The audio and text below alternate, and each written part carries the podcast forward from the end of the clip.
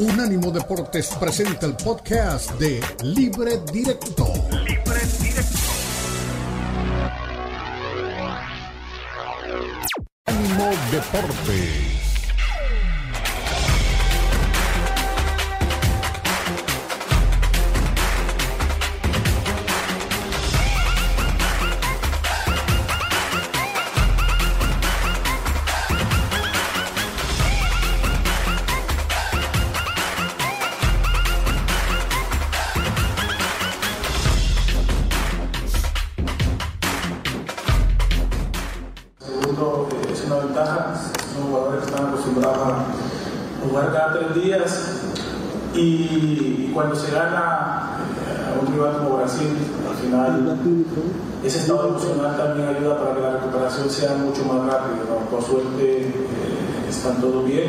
Llegar a punto.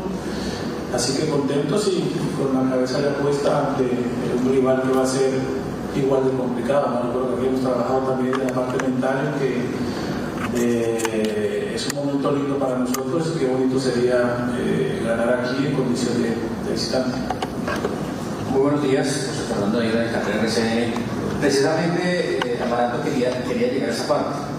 En país somos muy exitistas, muy arriba y a veces vamos muy abajo, tenemos un electrocardiograma.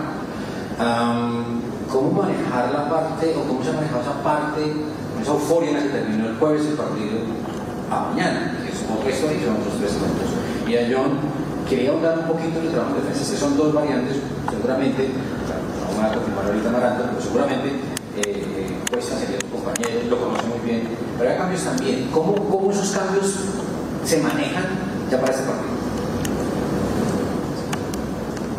Bueno, pero como decía ahora, todos tenemos el, conocimiento y adquirimos las mismas herramientas para poder eh, enfrentar el partido que se viene.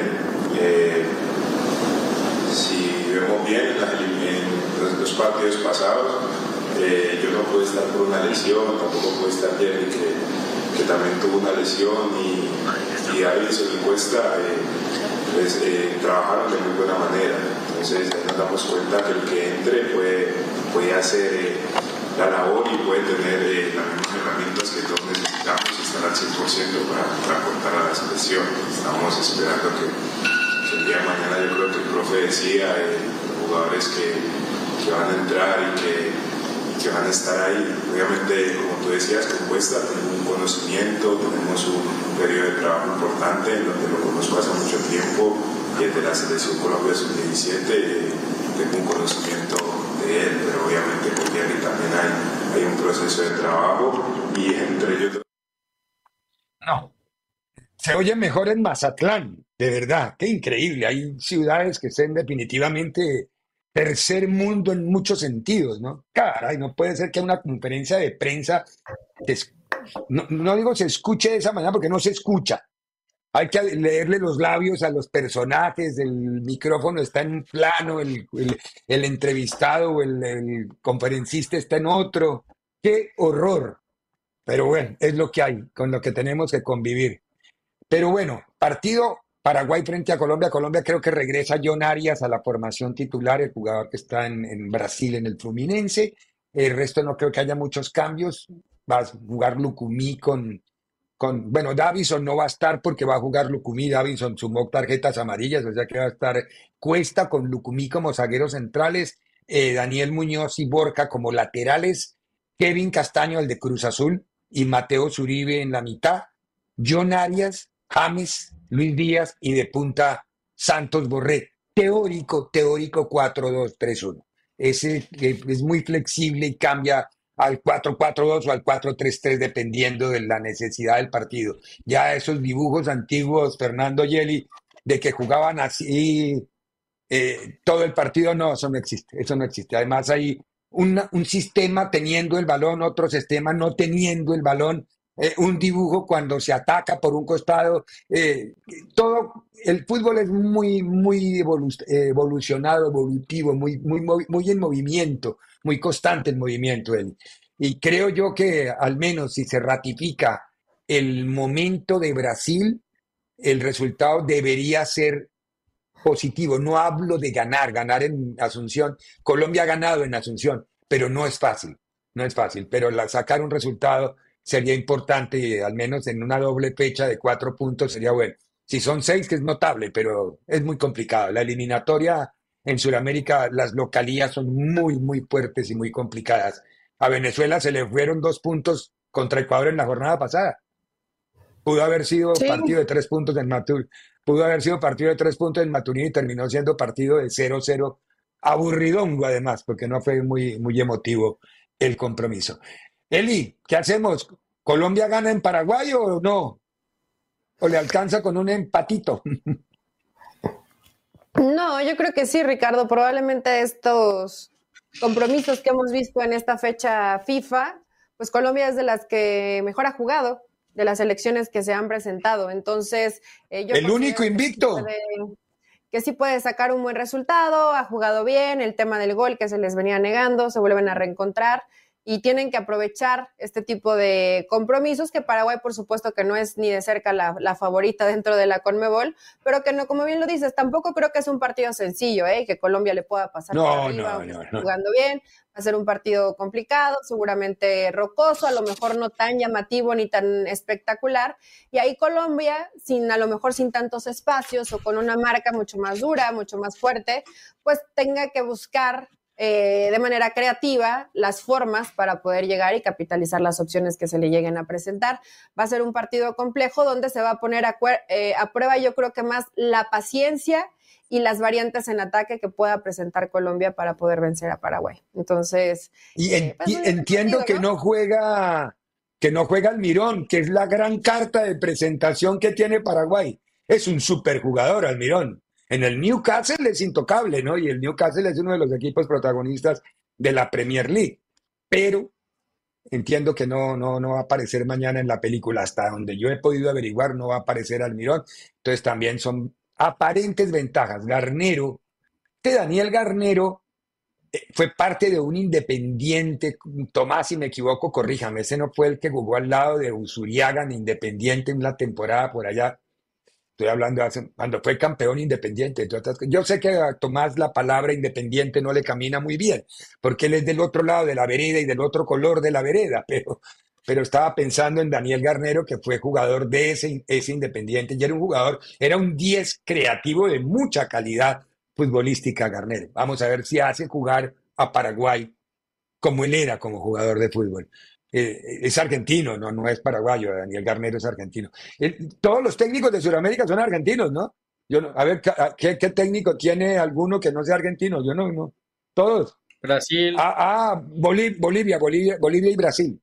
Brasil con Diniz y Bolivia ahora con otro brasileño que llegó ahí a, dirigir la película, eh, que debutó en la, en la última jornada. Sí, pero todos los demás son argentinos. Parece que tienen tienen la varita mágica de la dirección técnica y ninguno de los que tienen, eh, porque se habla de que Gareca va para Chile, pero todavía no se ha confirmado nada, que sería un patadón en el coxis a Perú, ¿no? pero bueno, nada que hacer. Bueno, y tú, y el de Colombia, son tres. No, el de Colombia es Lorenzo, que es argentino. Ah, es cierto, sí, sí, sí. Tiene razón, Ricardo. Sí, Colombia, Colombia es Lorenzo, que es también argentino. Por eso digo, todos los argentinos. Argentina manda la dirección técnica de todo Sudamérica. Están Brasil y Bolivia, son los únicos que se salvan. Yo pensé que Lorenzo era uruguayo. No, no, no, no, no. no. Yo no, yo no sé quién se pondría más mal, si un uruguayo o un argentino diciéndole eso. Pero. Cualquiera de los dos. Sí. O los dos. como lo veo como no le, no le veo tanto el perfil argentino, me quedé con que pensé que era Uruguay. Ah, perdón, a ver, ya, y me dio, ¿cómo es el perfil argentino? No lo veo muy agrandado, o sea, lo veo tranquilito, siempre muy ecuánime. La verdad que no es, no es tanto el perfil que habitual vemos del DT argentino, por eso pensé que era uruguayo. Que no quiere decir que tampoco todos los uruguayos sean este, tan tranquilos. Ah, pregúntele a su amigo Diego Alonso. Sí, no quiere decir que todos. Saludos a mi querido amigo, mi hermano del alma Diego Alonso. Su hermano del alma Diego Alonso. Pues bueno, partido complicado en el Defensores del Chaco. Eh, puede pasar por... A ver, yo, yo creo que Colombia puede rescatar algo del resultado. No va a ser fácil, pero puede rescatar algo del resultado.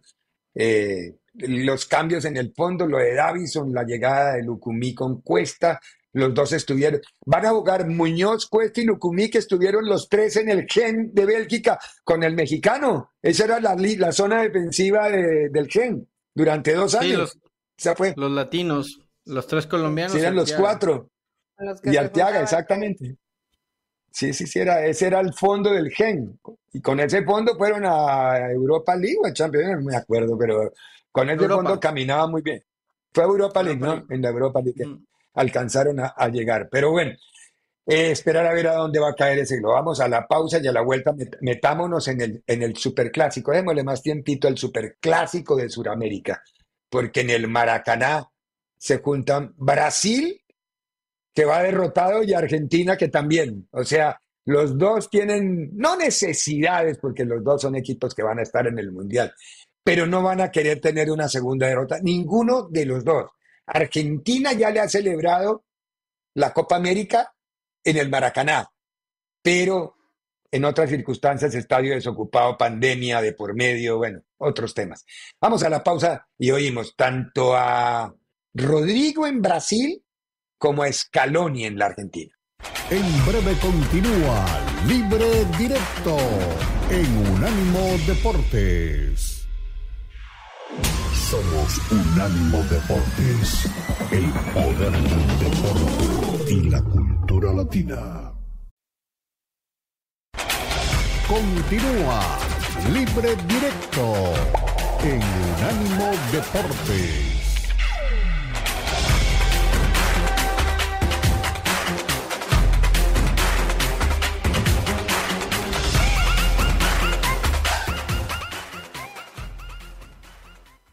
Gracias.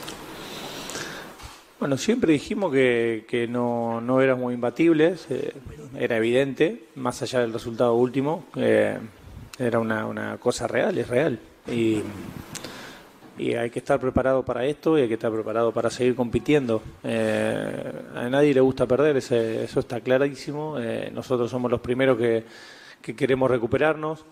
Hay veces que que incluso perdiendo las formas son importantes. Yo creo que el equipo, más allá de que no hizo un buen partido, porque es evidente, eh, nunca dejó de, buscar su partido, de, seguir intentando empatar y, se rescata eso, más allá de perder y no hacer un buen partido, creo que el equipo compitió y eso es lo que a mí me deja tranquilo.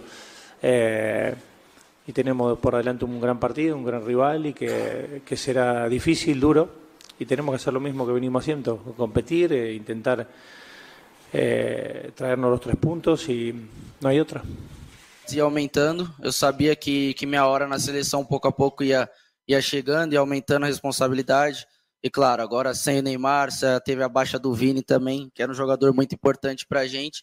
Acredito que, que esperam ainda mais de mim e espero poder retribuir da, da forma que, que, que confiam em mim, né? Estou trabalhando a cada dia, estou tentando fazer o meu melhor e espero que com a ajuda do, da minha equipe tudo dê certo. Brasil e Argentina é sempre, sempre diferente. É, tava sempre conversando com a, com a minha família antes de vir, e a gente pensando muito sobre esse jogo, que Brasil e Argentina no Maracanã é sem dúvida uma, uma coisa muito especial. E claro, como você falou, com tudo que, que envolve, mesmo eu tendo com pouca idade, tendo experiência de muitos jogos grandes, acho que esse com certeza vai ser um top 3 assim de jogos que mais importantes para mim.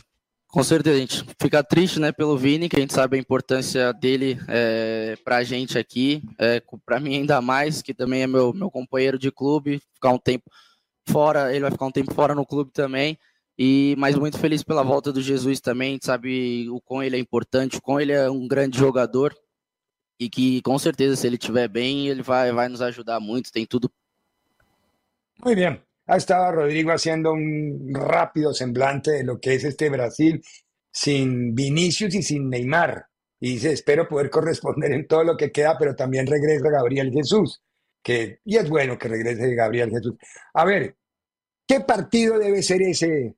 Afortunadamente ese sí lo vamos a poder ver completito, porque va primero Colombia a las seis, a las, sí, a las seis, luego da después a las siete y media el partido de, Brasil y Argentina y después de terminado a las nueve y media Brasil-Argentina nos sentamos a ver México-Honduras. Ese va a ser, al menos ese va a ser el orden en el que yo los voy a ver. No sé si habrá algún otro que quiere cambiar porque es peruano, chileno o, uruguayo y es normal, pero al menos yo voy a ver esos tres. Va a ser el, el Colombia-Paraguay, el Brasil-Argentina y el México-Honduras. Esta noche veremos a las 7 de la noche hora del este el Estados Unidos-Trinidad en Trinidad y Tobago, aparentemente ya resuelto pero todavía no. Pero hablemos de Argentina-Brasil. A ver, Fernando querido, ¿qué tienes que hablar de este muérgano partido que nos ocupa mañana?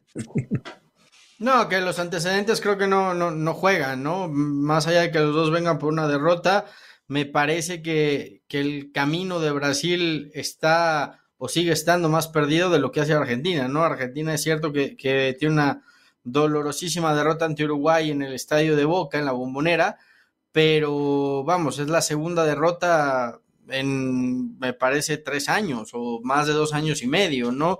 Mientras que Brasil, creo que después del Mundial el equipo se ha relajado, siguen con el tema de lo del técnico interino, que si va a llegar o no va a llegar Ancelotti, que si van a ir por alguien de más jerarquía, eh, la lesión de, de, Vinicius, Neymar que también se lesionó desde hace tiempo y es parte importante del equipo, o sea, Veo, veo mejor Argentina en todos los sentidos, ¿no? Pero se juega en Brasil y eso es un, tema que no es cosa menor. Entonces, yo espero que sea un buen partido, que ambos equipos salgan obligados a, proponer por, por, esta derrota que tuvieron en la que los dos tienen que buscar ganar y que eso nos entregue un, un partido extraordinario de fútbol. Sí, sí creo que veo mejor Argentina y ojo, eh, si Argentina le llega a pegar a Brasil en Brasil, entonces, tendríamos que hablar ya de una severa, severa crisis en la selección brasileña de fútbol, ¿eh? Claro, porque de nueve tiene uno. Si llega a perder de 12, uno. No, no, no, no, no. Sería gravísimo, gravísimo. Ahora, Fernando, hace un año perdió la última vez Argentina. Hoy, ah, no, hoy estamos a 20. Hoy hace un año se inauguró el Mundial. Y el primer partido de Argentina contra Arabia fue el que perdió. Esa fue la última vez que Argentina perdió. Ese, Exacto. Antes de y ahí para atrás también llevaba un ratazo sin, sin, perder. Ese antes de haber perdido ahora contra Uruguay, ¿no? En las eliminatorias. Por eso te digo, me, me, parece y veo más sólido a la selección de Argentina, más allá de la derrota contra Uruguay. Aquí lo dijimos, va a ser un partido complicado para, para Argentina porque Bielsa conoce bien a su selección, porque seguramente el loco llevaba estudiando a la selección argentina, no te digo que días, sino meses, seguramente meses desde que supo que... Con lo obsesivo, compulsivo que es Bielsa, no se debió ver unos 250 videos de cada jugador. Debió, haber sido uno de los partidos que mejor ha preparado, sin lugar a dudas, en, en la eliminatoria. Entonces, no, no es casualidad lo de, lo de Uruguay, pero lo de Brasil perdiendo en Colombia, que además tú me lo decías, es la primera vez en la historia que Colombia le gana en eliminatorios a Brasil. O sea, imagínate nada más de, lo que estamos hablando.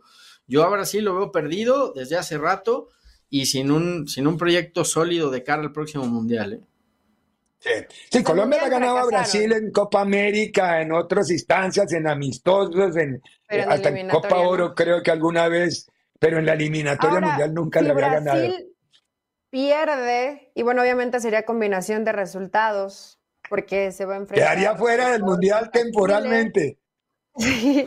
y bueno, el que, lo que pasa en el partido de Colombia-Ecuador, pero podría, eh, podría caer a la séptima posición. Entonces, imagínate, ¿no? decíamos eliminatoria con Mebol, bueno, yo al menos así lo veía. Argentina, Brasil, y a lo mejor ahí se arrima Uruguay pensando en Marcelo Bielsa, pero hoy como está, pues Brasil no, no está haciendo la selección que probablemente esperábamos y, y es normal, esto ya se venía, se veía vislumbrando, o sea, ya lo veías venir, realmente esta selección de Brasil terminó decepcionando en la Copa del Mundo y lo platicamos creo que hace unos días, ¿no? Sí tienes muchos jugadores con técnica individual y regates, pero esto no es un concurso de bicicletas y de haber no, no, no. freestylers no solo tiene que haber una idea colectiva y aunque Brasil sí tiene muchísima técnica individual la idea como colectivo es muy pobre. Entonces, así difícilmente vas a ganar un partido. Y peor aún cuando se te van cayendo tus piezas que,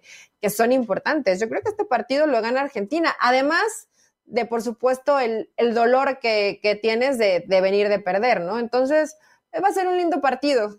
Y qué bueno que no, no nos lo pusieron al mismo horario, Ricardo. Que no tengamos sí, que decidir sí, sí. entre ver este o ver el de Colombia o ver el de México. Nos podemos seguir con la cartelera. Los tres.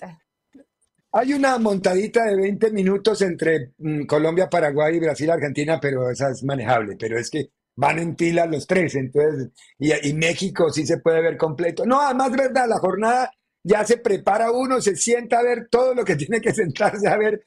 Eh, son seis horas y media de, es decir, toca tener un, un, marcador para volverse uno a dibujar una parte de la anatomía que se borra.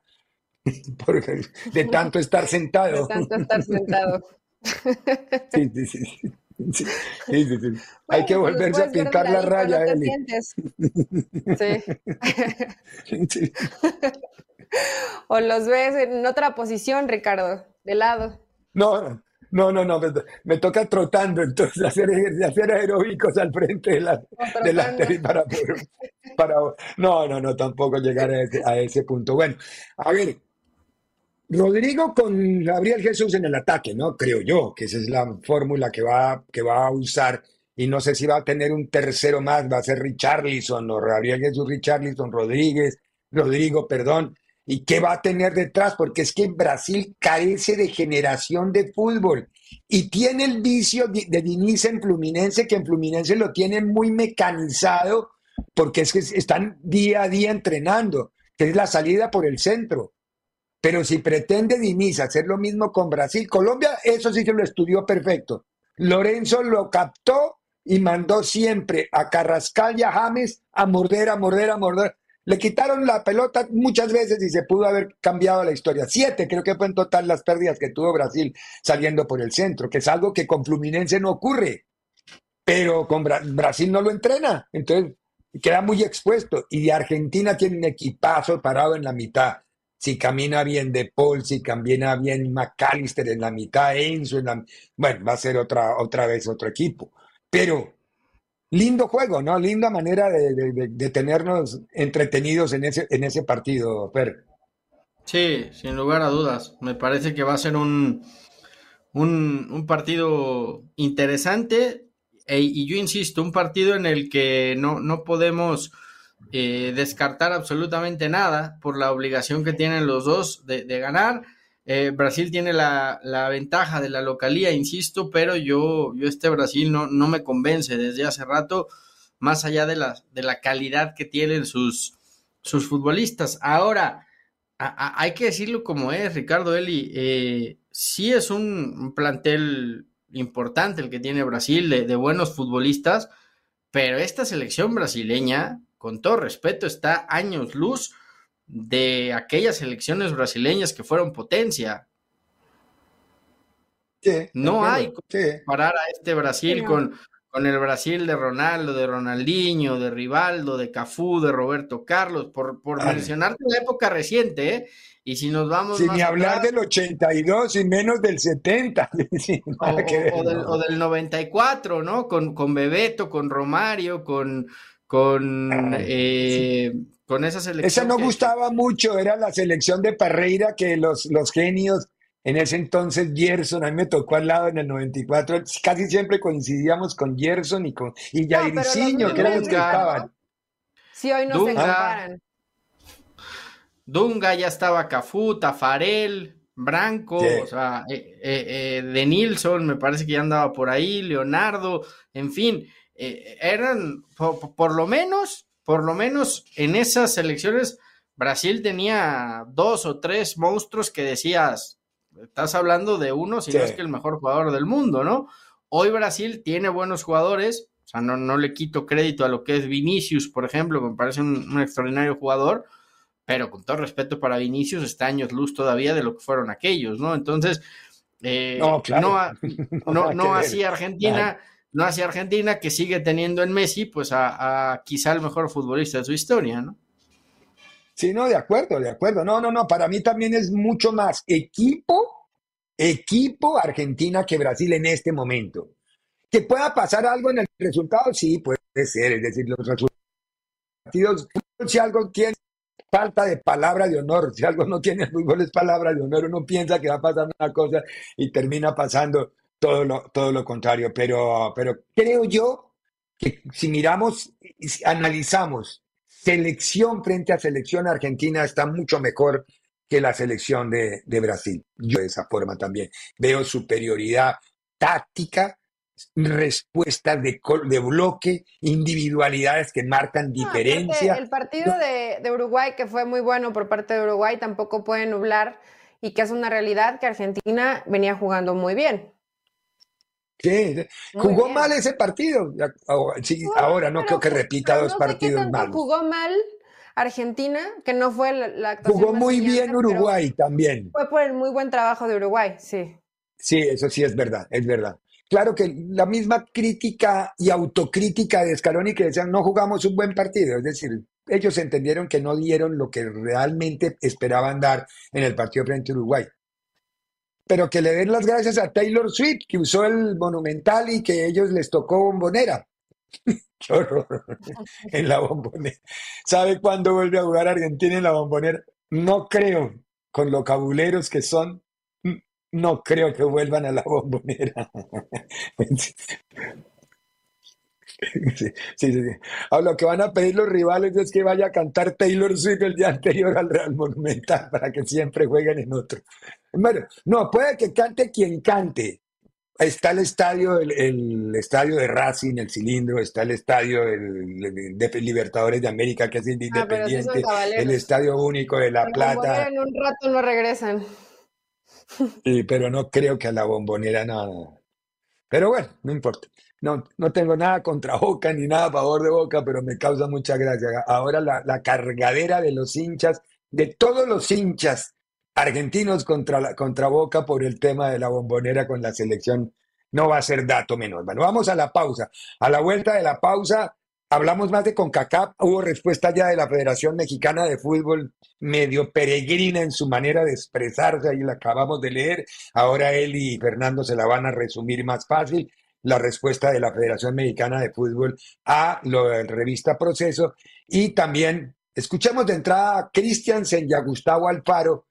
¿Qué partido van a jugar esos dos con necesidades urgentes, urgentes, urgentes? Alfaro, que venía de ser intocable y un grande con Ecuador, comenzó con pie izquierdo con Costa Rica. Y Christiansen si se mantienen lo mismo, pero los oímos a la vuelta de la pausa. En breve continúa Libre Directo en Unánimo Deportes. Continúa Libre Directo en Unánimo Deportes.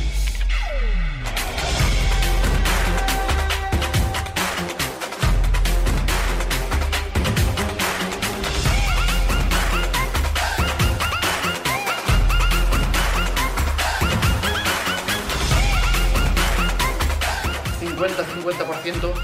Em, solo se ha jugado el primer partido, hemos sacado una, una buena victoria, pero no lo suficiente como para, para estar más cerca. Eh, queda 90 minutos mañana, partido difícil, con un equipo que viene a, a mejorar futbolísticamente y, y, con el resultado y seguro que lo van a hacer.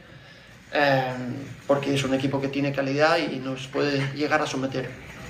ataque con Brasil hacia el jugador para mí. Bueno, eh, tuve, tuve la, la, suerte de verle después del partido de Costa Rica. Cierto es que cuando tuvimos la lesión de, de Eric Davis, le llamamos para, para que se incorporara, pero el equipo no, no lo permitió por el hecho de que te, tenían esa final. Y bueno, lo hemos respetado también y, bueno, ayer se vio que, metió un gol y, bueno, a, tu pregunta, todo lo que sea racismo eh, no, no, está dentro de ningún ámbito. Así que es, es una situación triste, eh, lamentable y que se tiene que, que, trabajar para que esto no vuelva a ocurrir. Insisto, eh, me pasó en Ecuador. En Ecuador jugué con línea de 3 o línea de 5, depende como quieras llamarla El primer partido jugamos con línea de 4, o sea, Qatar nos jugó con una línea de 5, un 5-3-2. Eh, nosotros le jugamos con un, con un 4-2-3-1 eh, y nos ganamos muy claro el partido. Después yo veía teníamos que jugar con Países Bajos. Países Bajos jugaba con línea de 5. Eh, y ahí yo veía que si no le empatábamos el sistema era muy difícil. Y jugamos con línea de 5 y un partido lo empatamos 1-1 lo tenemos que haber ganado. Y, entonces, y después jugué contra Senegal con, con un 4-3-3. ¿Qué quiero decir? Pasé por todos los sistemas. Eh, el tema es, ¿cómo son los centrales de Costa Rica? ¿Cómo es la estructura defensiva de Costa Rica? ¿A, ¿A, dónde puede defender Costa Rica? ¿De qué manera puede defender Costa Rica? Y en función de eso, en función de las capacidades, decidís. Yo, por ejemplo, en Ecuador tenía defensores muy rápidos. Y eso me permitía a mí tener tranquilamente una línea de cuatro que juegue la mitad de la cancha. Ahora, era un biotipo muy especial en ese sentido. Eh, y ahí es donde tenés que, tenés que jugar de determinada manera como te sentís cómodo. Pero puede ser que vos decís, listo, armamos una línea de 5 porque de esa manera cubrimos mejor los espacios, defendemos mejor. Ahora, el tema es que después no pierdas en ofensiva, porque después también tenés que llegar al área de enfrente. O decir, no, directamente me meto atrás y apuesto a jugar de contragolpe y apuesto a recuperar una pelota y tener una salida rápida. Entonces, el tema está en, que siempre para defender seas uno más y que siempre para atacar puedas sumar gente en ataque. Porque vos podés tener cinco, pero si después atacás con uno es muy difícil que puedas llegar al área de enfrente.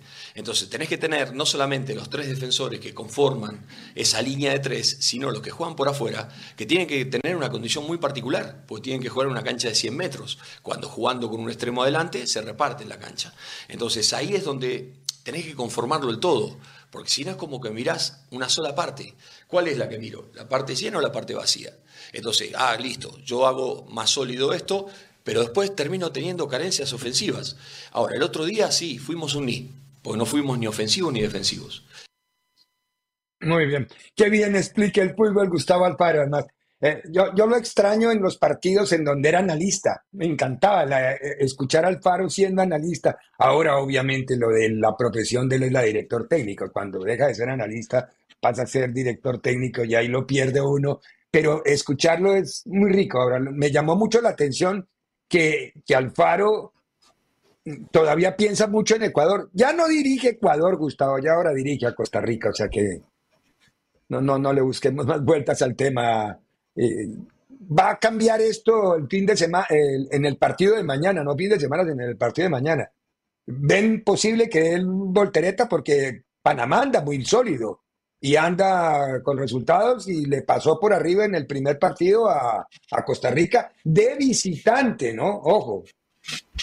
Sobre todo porque Panamá lleva, lleva rato ya con eh, Christensen en un proyecto sólido, en una selección que eh, eh, la verdad ha crecido mucho en los últimos años y, y, creo que tiene una idea clara de juego, a diferencia que, que me parece es lo que es lo que está tratando de encontrar al Faro eh, cómo potenciar de mejor manera las cualidades que tiene el futbolista tico en general, ¿no? Porque lo dice justamente él en estas, en esas palabras. El biotipo eh, en Ecuador pues, le ayudaba mucho para desarrollar cierto estilo de juego que, que hizo que, que Ecuador eh, compitiera y siga compitiendo, ¿no? De gran manera en las eliminatorias de Sudamérica. Acá se encuentra futbolistas con otras condiciones y me parece que está en ese en ese proceso. Yo creo que la ventaja la tiene Panamá por la continuidad que lleva en un proyecto que, se ve sólido de la mano de, de Christensen ya desde hace, desde hace rato, ¿no? Al frente de, este equipo. Ojalá que, Alfaro logre hacer lo mismo con, con Costa Rica, un Costa Rica que también le ha costado mucho el cambio generacional, ¿no? Eh, no, no, no, no ha encontrado a los futbolistas de la calidad que llegó a tener hace, hace algunos años atrás, ¿no? Sí. Eli, ¿quieres hablar de eso o prefieres hablar de la, de la respuesta de la Federación Mexicana de Fútbol? No, pues no hay mucho más que agregar. Realmente Panamá es un equipo que, que ha madurado, que inclusive pasó por momentos de turbulencia y mantuvieron a Christensen. Creo, creo que fue la clave, ¿no? Fue precisamente llevar ese camino de Va a haber resultados que no nos van a ayudar, pero vamos por un buen proceso, el equipo va mejorando, va tomando madurez, tienes un muy buen equipo, para mí el mejor de este Panamá, pues sabemos que es Carrasquilla, que es el jugador que te marca diferencia, y cuando comienzas a buscar del otro lado en Costa Rica nombres, pues te aparecen algunos de antes como Campbell, pero no hay mucho más por ahí luego está Calvo, pero está en la banca, o sea, no hay mucho de dónde echar mano en Costa Rica y aunque Alfaro describe muy bien, me parece que por los conceptos y por lo que habla, inclusive él mismo aún no tiene claro qué le favorece más a su equipo y están como en esta prueba de vamos a ver cómo de qué forma podemos competir eh, y sacar mejores resultados. Entonces yo creo que la balanza sí se inclina hacia Panamá, aunque no creo que Costa Rica cometa los mismos errores que cometió, cometió en el partido pasado. De bueno, vamos a buscar el partido y dejando unos espacios que a Panamá aprovechó bastante bien. Eso seguramente lo va a corregir, no va a ser tal vez tan sencillo pero eh, Panamá ya lleva un camino adelantado que Costa Rica todavía no. Pero mejor hablemos de la Federación Mexicana de Fútbol, Ricardo. ¿Cómo está el Final Four en este, en este momento? Sin los partidos de vuelta están eh, Panamá, Estados Unidos, Honduras, Canadá. ¿o ¿Cómo terminó al fin? Porque ese partido lo jugaron al día siguiente a las 9 de la mañana por la lluvia. ¿Ganó, ¿Ganó Jamaica o ganó Canadá? Creo que Jamaica terminó por voltear ese partido, no me acuerdo. Pero bueno, esos son los cuatro que están y los cuatro que están afuera están en repechaje, que en este momento es México, que en este momento es Trinidad y Tobago, que en este momento contra quién es, el otro es... Terminó ganando Canadá 2 a 1, Jamaica.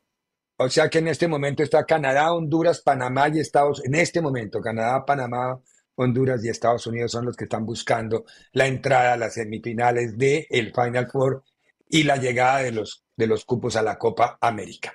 A, ver, Eli, o Fernando, la respuesta de la Federación Mexicana de Fútbol,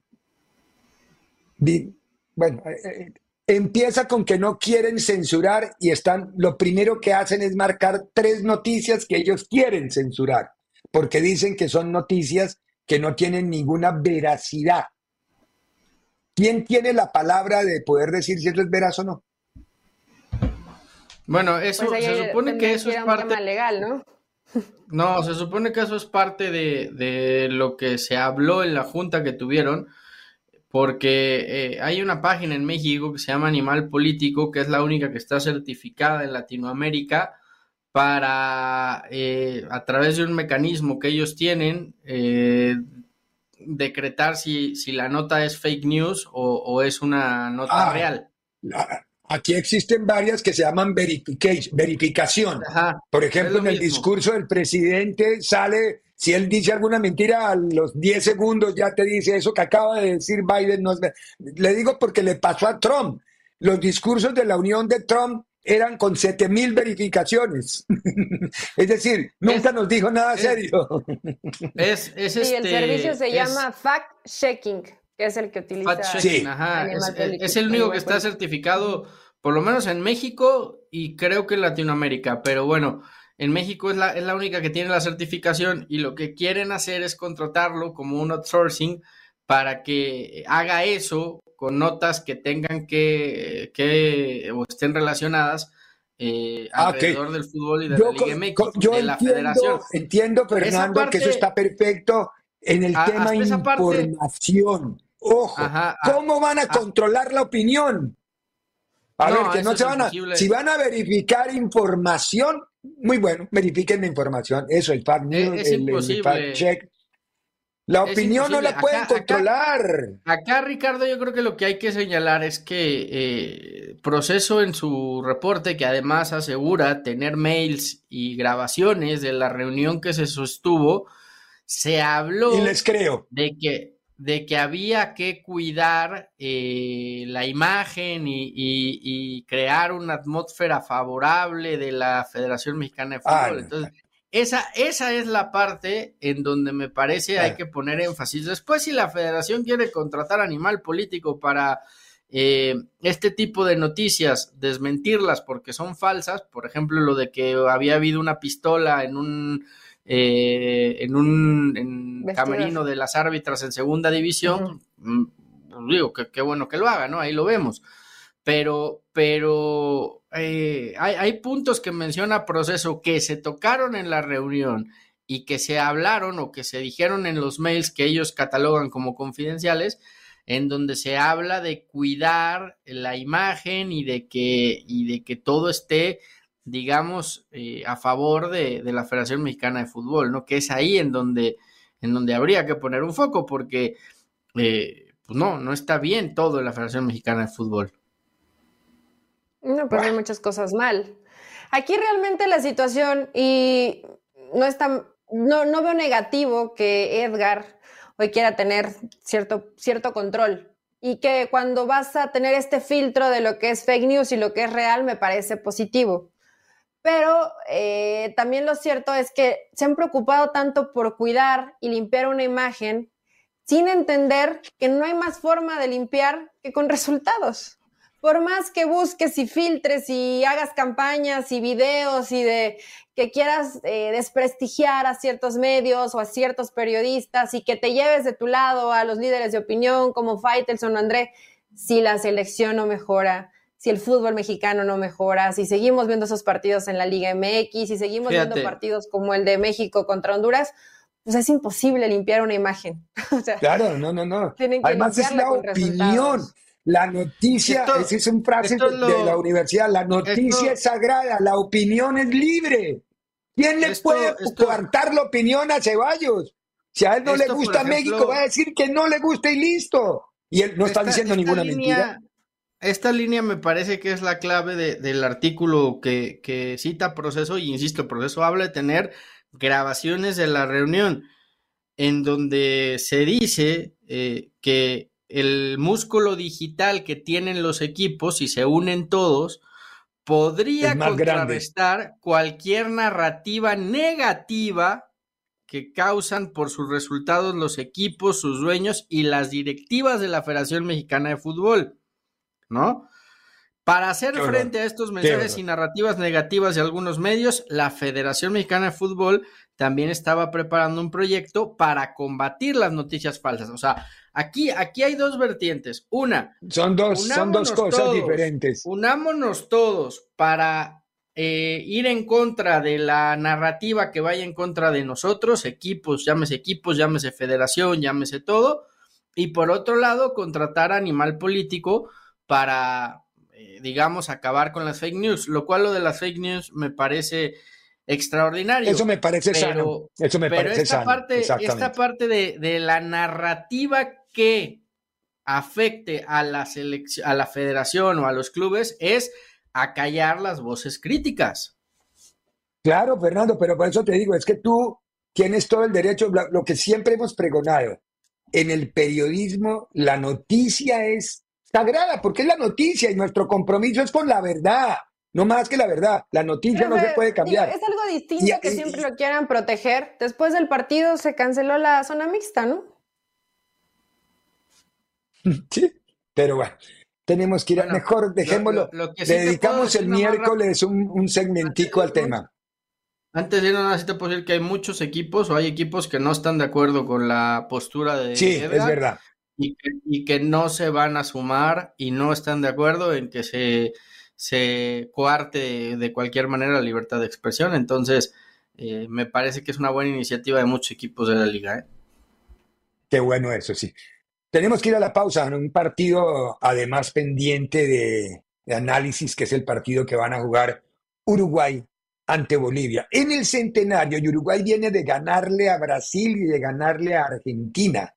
Yo no creo que vaya a tener dificultad con Bolivia. Pero bueno, el fútbol y todo vale. Escuchamos a Darwin Núñez y escuchamos a Araujo en la conferencia de prensa. En breve continúa Libre Directo en Unánimo Deportes. Baja nuestro app de Unánimo Deportes en Apple Store para tu iPhone o en Google Play para tu Android.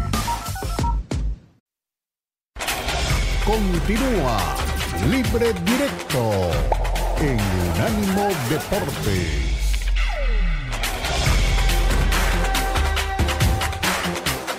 Si se hacen de estos primeros partidos de Uruguay, puede comenzar el que guste. Bueno, eh, nada, la verdad que un, lindo momento, ¿no? Venir de, de, estos partidos de victoria, ganándole a Brasil y Argentina, e incluso jugando bien, creo que estamos en, en un buen momento. Eh, ahora se viene Bolivia, creo que no tenemos que, que, subestimar, tenemos que ir a implementar nuestro juego, ser más intenso, incluso creo que, que para ganar tenemos que correr incluso más como corrimos contra Argentina. Eh, y nada, contento, contento porque estamos trabajando bien, eh, estamos, entendemos muy bien lo que nos pide Marcelo y lo estamos llevando adentro de la cancha. Eso es importante porque cuando venís a la selección tenés poco día para, para entrenar, a veces son 48 horas y ya estás jugando.